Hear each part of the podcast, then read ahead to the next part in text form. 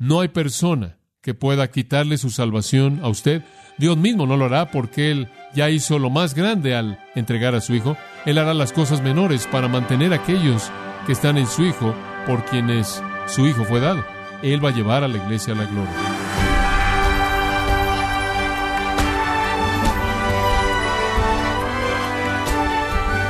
Bienvenido a su programa Gracias a vosotros con el pastor John MacArthur. Un destacado autor cristiano sugirió que hay dos tipos de días. En el día bueno, Dios es nuestro enfoque desde la mañana hasta la noche y todo parece ir bien. Sin embargo, en los días malos, mantenemos a Dios en segundo plano. Se siente maltratado por el pecado al final del día. Si alguna vez usted va a cuestionar la legitimidad de su salvación, indudablemente será en los días malos. Pero aunque lo que pensamos y sentimos sobre la salvación puede cambiar, la salvación en sí misma no es irrevocable. Ese es el tema de la lección de hoy con el pastor John MacArthur en la serie titulada El dominio de Dios en gracia a vosotros. Romanos capítulo 8. Estamos llegando al fin de este capítulo maravilloso. Qué tiempo tan glorioso ha sido el estudiar la vida en el Espíritu seguridad en el Espíritu, todas las grandes verdades de esta sección monumental de las Escrituras. Nos encontramos en la parte de conclusión del capítulo versículos 31 hasta el final, la cual en cierta manera es una doxología que termina el capítulo, pero al mismo tiempo también es un resumen apropiado del argumento de Pablo para la seguridad del creyente. Él comenzó en el capítulo 8, versículo 1, así que ninguna condenación hay para los que están en Cristo. En otras palabras, aquellos que están en Cristo, que son creyentes, nunca serán condenados, nunca perderán su salvación, nunca serán enviados al castigo eterno, no habrá condenación para aquellos que están en Cristo. Ese es el hecho que él afirma en el capítulo 8, versículo 1, pasando el resto del capítulo mostrando por qué de hecho eso es verdad. En Jeremías 31, 3, Dios le dijo esto a su pueblo, con amor eterno te he amado. Y así es todavía como es que Dios ama a su pueblo. Él ama a su pueblo redimido con un amor eterno. Un escritor de un himno lo expresó de manera correcta. Esto es lo que escribió, y usted está familiarizado, estoy seguro, con este himno. Muchos de ustedes lo están. Cuán firme cimiento, vosotros santos del Señor, es establecido para vuestra fe en su palabra excelente. ¿Qué más puede él decir a ti de lo que él ha dicho, a ti a quien a Jesús por refugio has buscado? A ti ¿Qué más puede él decir a vosotros de lo que él ha dicho? A vosotros, los que a Jesús habéis acudido para encontrar refugio. No temáis, estoy contigo. O no desmayes, porque yo soy tu Dios y aún te ayudaré, te fortaleceré, te ayudaré y haré que permanezcas firme. Sostenido por mi mano justo omnipotente, cuando te llame a pasar por las aguas profundas, los ríos de tristeza no te inundarán, porque estaré contigo para bendecir tus problemas y santificar para ti tu aflicción más profunda. Cuando tu camino se encuentre en medio de pruebas ardientes, mi gracia toda suficiente será tu provisión. La flama no te lastimará, únicamente deseo consumir tu escoria y refinar tu oro. El alma que en Jesús se ha apoyado para encontrar reposo, yo no, no puedo dejar en manos de sus enemigos. Es alma aunque todo el infierno se esfuerce por sacudirla, yo nunca, no nunca, no nunca dejaré. Y ese, claro, es un himno basado en la verdad misma de Romanos 8. No, nunca dejaré. Esa es la promesa de Dios para aquellos que están en Cristo. Nunca habrá condenación alguna. Usted recuerda que Pablo resumió la confianza del creyente en 2 de Timoteo capítulo 1 versículo 12, porque yo sé en quién he creído, él dice, y estoy persuadido de que él es poderoso para guardar aquello que he encomendado a él para aquel día. Esto es para el día cuando el Señor Jesús venga. Filipenses 1:6, el que comenzó en vosotros la buena obra la perfeccionará hasta el día de Jesucristo. Él puede, él tiene la capacidad de guardarnos. Judas dice, Él es poderoso para guardarnos sin caída y presentarnos delante de su gloria sin mancha. Y ese es el tema de este capítulo entero. Es la seguridad del creyente. El resumen maravilloso de cómo Dios lleva a cabo esta seguridad está en los versículos 28 al 30. Dios hace que todas las cosas operen en conjunto para bien. Recuerde el bien, refiriéndose a nuestro bien eterno. Todas las cosas que suceden en nuestras vidas, sean cosas buenas o cosas malas, cosas justas o cosas pecaminosas, Dios hace que todas ellas en conjunto operen para nuestro bien eterno, porque amamos a Dios y somos llamados conforme a su propósito. ¿Por qué? Porque a los que antes conoció también los predestinó para ser conformados a la imagen de su Hijo.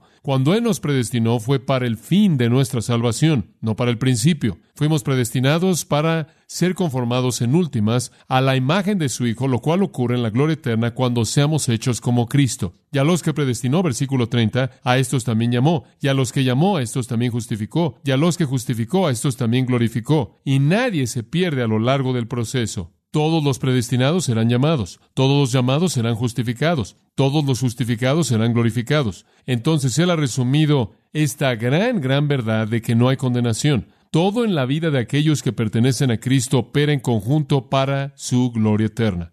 Ahora, habiendo hecho todo eso, llegamos al versículo 31. Y mientras que los versículos 31 al 39 son doxológicos en un sentido, también son una parte muy importante del argumento de Pablo. No solo es doxología, sino que también es una parte muy importante de su argumento porque él se adelanta en este punto a que alguien va a presentar algunas objeciones. Recuerde, hablamos de esto. Alguien va a decir, bueno, todo eso está bien, pero ¿qué hay acerca de esta posibilidad y qué hay acerca de aquella posibilidad? Primera posibilidad, hay algunas personas que pueden quitarnos la salvación. Segunda posibilidad, hay algunas circunstancias que pueden quitarnos la salvación. Esas son hipotéticas y Pablo sabe que podrían ser presentadas por alguien, entonces él quiere eliminarlas en su totalidad. Entonces en los versículos 31 al 34 le enfrenta con el hecho de que si una persona puede o no quitar nuestra salvación. Y en los versículos 35 al 39, Él enfrenta el hecho de que si una circunstancia puede o no quitar nuestra salvación eterna. Él se adelanta y bien hace. Habrá personas quienes, a pesar de este argumento masivo de los versículos 1 al 30, concluirán que usted puede perder su salvación. Alguien puede quitarla o alguna circunstancia pueda quitarla. Y de manera apropiada, él juzgó eso porque inclusive en la actualidad, en la iglesia de Jesucristo, hay muchos que enseñan que usted puede perder su salvación mediante la influencia de alguna persona o alguna circunstancia, algún acontecimiento. Entonces Pablo está discutiendo sabiamente en contra de argumentos posibles en contra de la seguridad eterna. Él asume las objeciones y más vale que lo haga porque de hecho han venido. Ahora eso nos lleva al versículo 31. ¿Qué pues diremos a esto? ¿Cuál va a ser nuestra respuesta a esto? ¿Cuál es la respuesta apropiada? ¿Cómo reaccionamos a esto? Bueno, algunas personas reaccionan al decir, bueno, eso es verdad, creemos todo eso, siempre y cuando alguna persona no venga y le quite usted su salvación o alguna circunstancia se la quite. Entonces Pablo pasa a explicar, en primer lugar, la posibilidad hipotética de personas que podrían quitar nuestra salvación. Ahora, ya hemos cubierto esto, permítame tan solo repasarlo.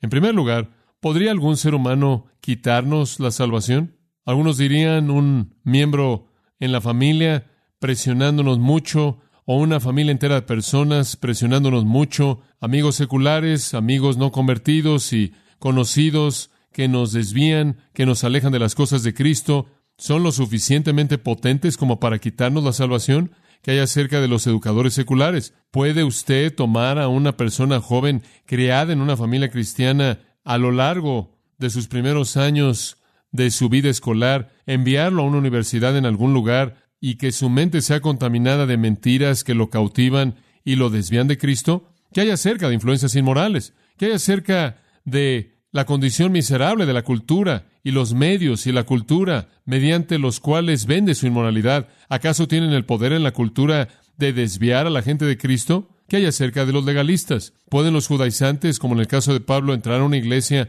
en donde el Evangelio es predicado y la gente que le pertenece a Cristo recibir una influencia en la que se les habla de la circuncisión y todo tipo de legalismo ceremonial que como consecuencia los aleja de la gracia y de la salvación que hay acerca de la gente en sectas, que hay acerca de los gnósticos del Nuevo Testamento. En esa época, quienes estaban tratando de desviar a la gente, los neonósticos de la actualidad, tratando de hacer lo mismo, esas personas que hablan acerca de tener un conocimiento más elevado, el conocimiento secreto, que hay acerca de las personas en sectas, que vienen y nos dicen que la verdad real está en los escritos de Mary Baker Eddy o Madame Blavatsky o Annie Besant o el juez Rutherford o alguien más, y quizás todo fue recibido por José Smith y está en el libro del Mormón o las doctrinas y los pactos o en los escritos de alguien más? ¿Acaso pueden desviar a alguien de la salvación y llevarlo a mentiras condenadoras? ¿Qué hay acerca simplemente de falsos maestros en general, que no predican el Evangelio verdadero y confunden a la gente con sus métodos falsos de salvación por obras? ¿Qué hay acerca de perseguidores?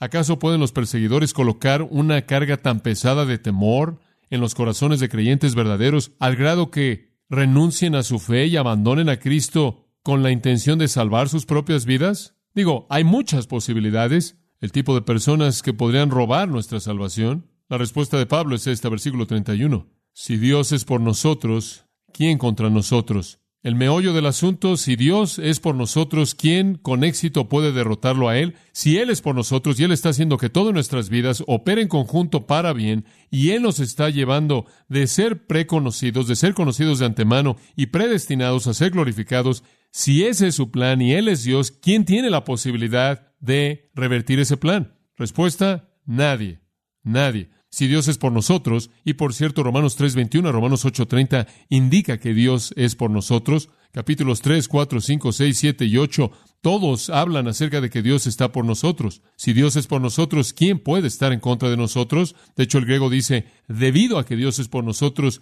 ¿quién con éxito puede estar en contra de nosotros? Debido a 1 de Juan 4:4, mayor es el que esté en vosotros que el que esté en el mundo. Dios es el más grande de todos. La segunda posibilidad hipotética es, bueno, muy bien, ninguna persona creada podría alejarnos de nuestra salvación que hay acerca de Dios mismo. ¿Acaso Dios mismo, Él es una persona, podría Dios mismo llegar al punto en que está tan cansado de nosotros, podríamos alcanzar un punto de desobediencia y de pecado repetido y prolongado que Dios mismo nos quita la salvación? El versículo 32 responde eso, ¿se acuerda de esto? El que, y este es uno de esos argumentos típicos judíos de lo mayor a lo menor, el que no escatimone a su propio Hijo, sino que lo entregó por todos nosotros. Eso está hablando de que Dios entregó a Cristo para morir en la cruz, para comprar nuestra salvación.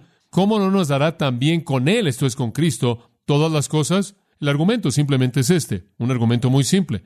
Dios entregó a su propio Hijo a Jesús para morir en la cruz para proveer nuestra salvación. Ese fue el regalo más grande, el sacrificio más grande, el acto más grande y Dios va a hacer todos los actos menores necesarios para mantenernos salvos. Ese es el argumento. Si Él dio el regalo más grande para salvarnos, Él hará lo menor para guardarnos. El acto más grande fue que Dios dio a Cristo y Él hará todo lo demás que sea necesario para sostenernos en Cristo. Lo que sea hecho por Dios para aferrarse a nosotros sería algo menor que el acto más grande, el cual fue entregar a su propio Hijo para morir en nuestro lugar. Y si Él hizo eso para salvarnos cuando éramos sus enemigos, ¿qué hará Él para mantenernos mientras que somos sus hijos y sus amigos? Bueno, alguien dirá, bueno, Dios no va a hacerlo y la gente no va a hacerlo, pero ¿Qué hay acerca de otra personalidad? ¿Qué hay acerca de Satanás? Satanás es una persona. Satanás es una personalidad creada, creado por Dios, cuando Dios creó a todos los ángeles que más tarde cayeron, y con él un tercio de los ángeles, y llegaron a conocerse como demonios. ¿Qué hay acerca de Satanás? Él obviamente es un ser muy poderoso. Él fue un ángel supremo en la jerarquía de las huestes angelicales, un ángel muy poderoso e influyente, ¿Acaso no es posible que Satanás pueda sacarnos, por así decirlo, de los brazos de Cristo si caemos en patrones de pecado y somos culpables? ¿No es posible que Satanás pueda hacer que perdamos nuestra salvación? Dice usted, bueno, ¿cómo funcionaría eso? Bueno, pecamos, pecamos, pecamos y Satanás lleva el registro de nuestro pecado y como le gusta hacerlo, él va delante del trono de Dios y nos acusa. ¿Acaso no es eso lo que él hace? Él es conocido como el acusador de los hermanos, ¿no es cierto? Quien noche y día está delante del trono de Dios acusando a los creyentes. Él es incansable, Él es absolutamente incansable. Él lo hace de manera continua. Él está delante del trono de Dios, Apocalipsis 12:10, acusando a los creyentes delante de Dios día y noche, todo el tiempo, todo el tiempo. Ahora, recuerda esto, Satanás no es omnipresente. Aquellas personas que piensan que Satanás está en todos lados en el mundo al mismo tiempo están equivocados. Él está en el cielo día y noche acusando a los hermanos. Es mucho más importante para Él, escuche, es mucho más importante para Satanás. Convencer a Dios de que nos deje, esa es la única esperanza de que Él tiene de tenernos de regreso, de lo que es para Él trabajar en nosotros. La idea de que Satanás está por todos lados trabajando en usted personalmente. Podrían haber ocasiones en las que Satanás trata con algún ser humano específico. No voy a decir que ese no es el caso. Entonces, para sus propios propósitos, Y Él trabaja en los creyentes simplemente al producir un sistema del mundo impío que se vuelve tentador para ellos mediante los deseos de los ojos, los deseos de la carne y la vanagloria de la vida. Pero uno de sus proyectos primordiales es de manera incansable acudir delante del trono de Dios con una lista de nuestras iniquidades y decirle a Dios que nos deje porque no somos dignos de ser sostenidos por Él. Él probablemente usa algunas de las cosas que hizo con Job, diciéndole a Dios que la única razón por la que Job es fiel a ti es porque tú lo bendices. No son dignos de ti. Él no es digno de ti. Ninguno de los tuyos son dignos de ti. Velos, pecan.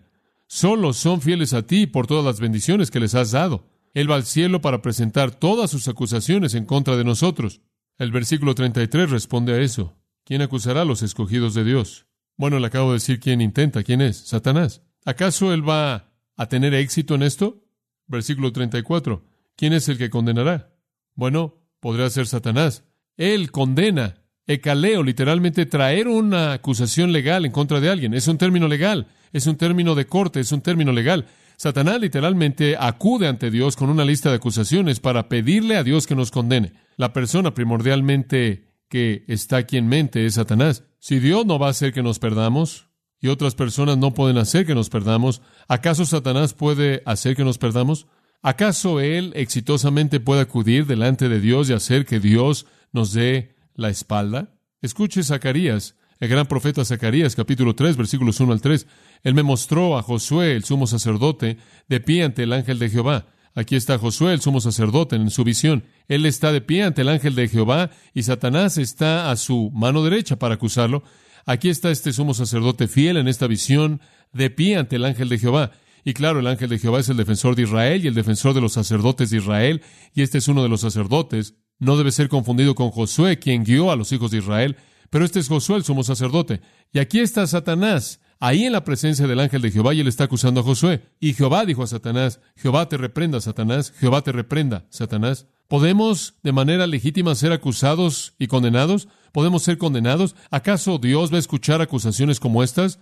De regreso al versículo 33, aquí está la respuesta. ¿Quién acusará a los escogidos de Dios? Dios es el que justifica. Literalmente, ¿acaso Dios, el justificador, acaso Dios va a escuchar a una acusación como esta, Él que nos ha justificado? ¿Acaso Dios, escuche con atención, ¿acaso Dios al mismo tiempo puede condenarnos y justificarnos? Si Él nos ha declarado justos, ¿puede al mismo tiempo condenarnos? Si Él nos ha hecho justos en Cristo, si nos ha concedido la justicia de Cristo, ¿puede al mismo tiempo hacernos culpables? Respuesta, no. Si lo hiciera, sería negar la obra de Cristo. ¿No es cierto? Sería menospreciar la obra de Cristo. Como puede ver, la razón por la que podemos estar de pie ante Dios no es porque somos justos. Acusarnos de pecado no va a cumplir con el objetivo. Satanás podría tratar de hacer eso, él trata de hacer eso. No va a lograrlo porque nuestra salvación no depende de nuestra justicia, ¿verdad? Depende de la justicia de Cristo que nos ha sido imputada. En la cruz Jesús llevó todos nuestros pecados, recibió la ira completa de Dios, Él llevó nuestros pecados en su propio cuerpo en la cruz, Pedro dice. Él fue hecho pecado por nosotros, Pablo dice. Dios derramó toda la furia de su ira en contra de Jesucristo como nuestro sustituto, colocó todos nuestros pecados en Cristo y después tomó la vida justa de Cristo y nos cubrió con ella, no la imputó. Lo que hemos dicho antes, Dios trató a Jesús como si hubiera cometido todos nuestros pecados para que Él pudiera tratarnos como si únicamente hubiéramos vivido la vida perfecta de Jesús. No sirve de nada que Satanás vaya delante de Dios y nos acuse de pecado porque todo ese pecado ha sido pagado. Y no somos justificados, no somos justos, no somos santos delante de Dios debido a nuestra propia justicia, sino debido a la justicia de Cristo que nos ha sido imputada. Entonces, si Dios nos fuera a quitar esa justicia,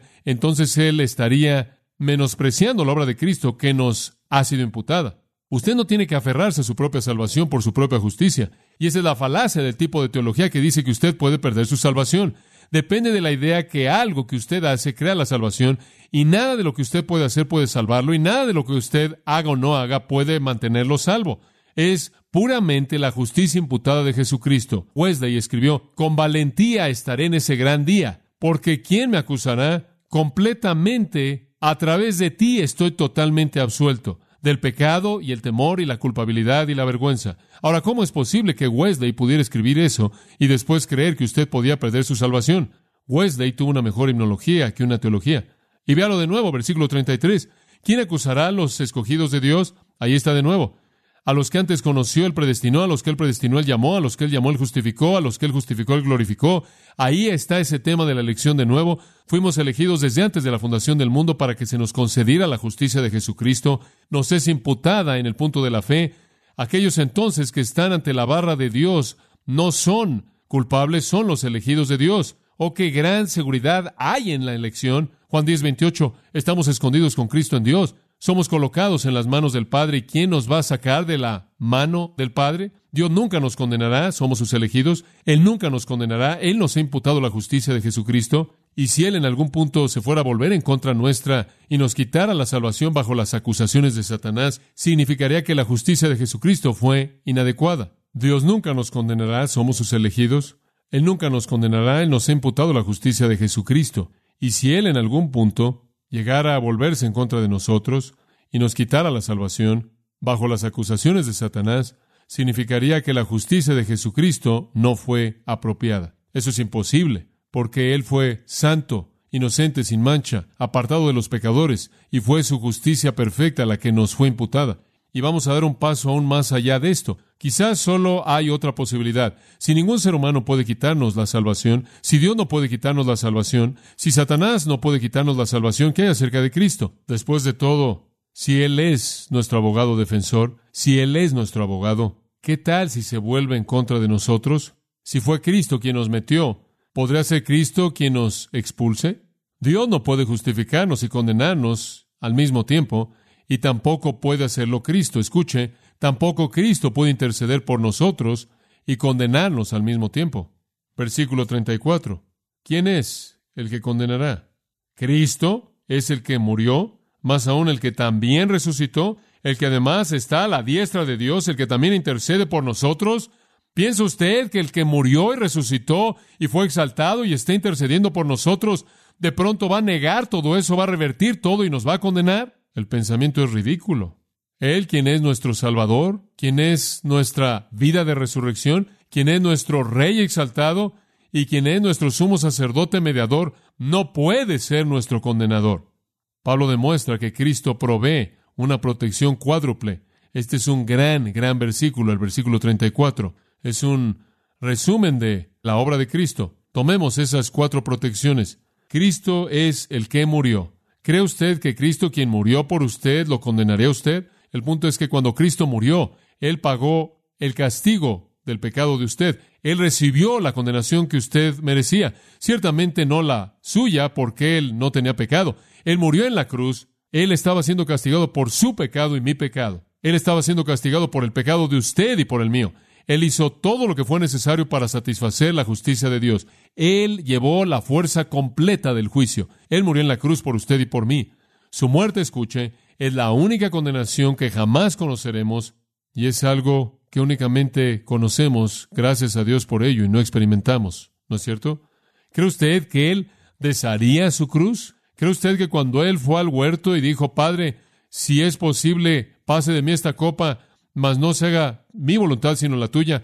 Y con esa resolución fue directamente a la cruz para llevar nuestros pecados. ¿Cree usted que Él revertiría ese juicio horrible entero de llevar el pecado que no merecía en absoluto, que lo hizo clamar, Dios mío, Dios mío, ¿por qué me has desamparado? ¿Cree usted que Él haría todo eso por pecadores y después lo desharía? ¿En base a qué? No solo Él murió por nosotros, en segundo lugar, versículo 34 dice, el que también resucitó, o literalmente lo que es más, que Él resucitó. La muerte de Cristo borró nuestros pecados y esto fue afirmado por su resurrección. El hecho de que Dios lo resucitó de los muertos estaba indicando que Dios quedó satisfecho con su sacrificio.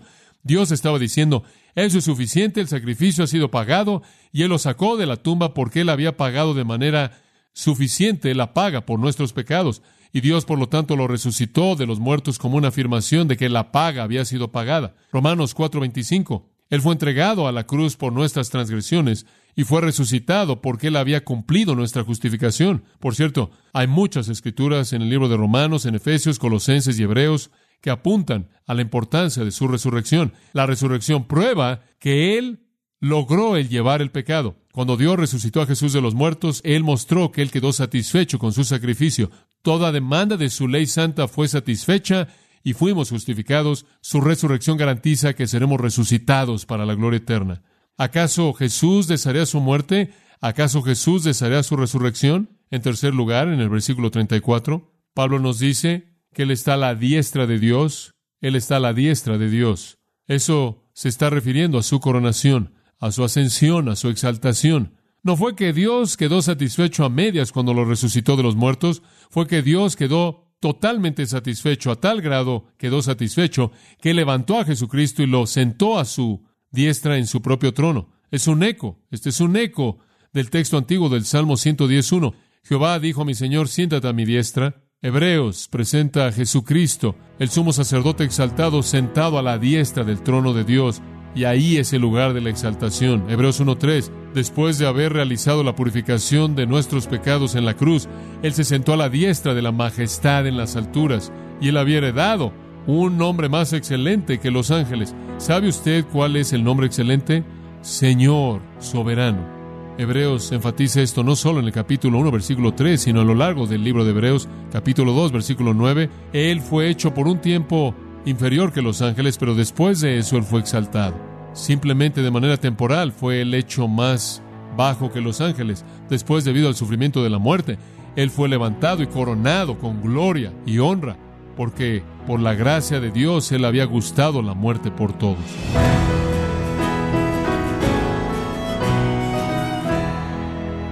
Hemos estado escuchando al pastor John MacArthur con el estudio en el libro de Romanos capítulo 8, con la serie titulada El dominio de Dios en gracia a vosotros.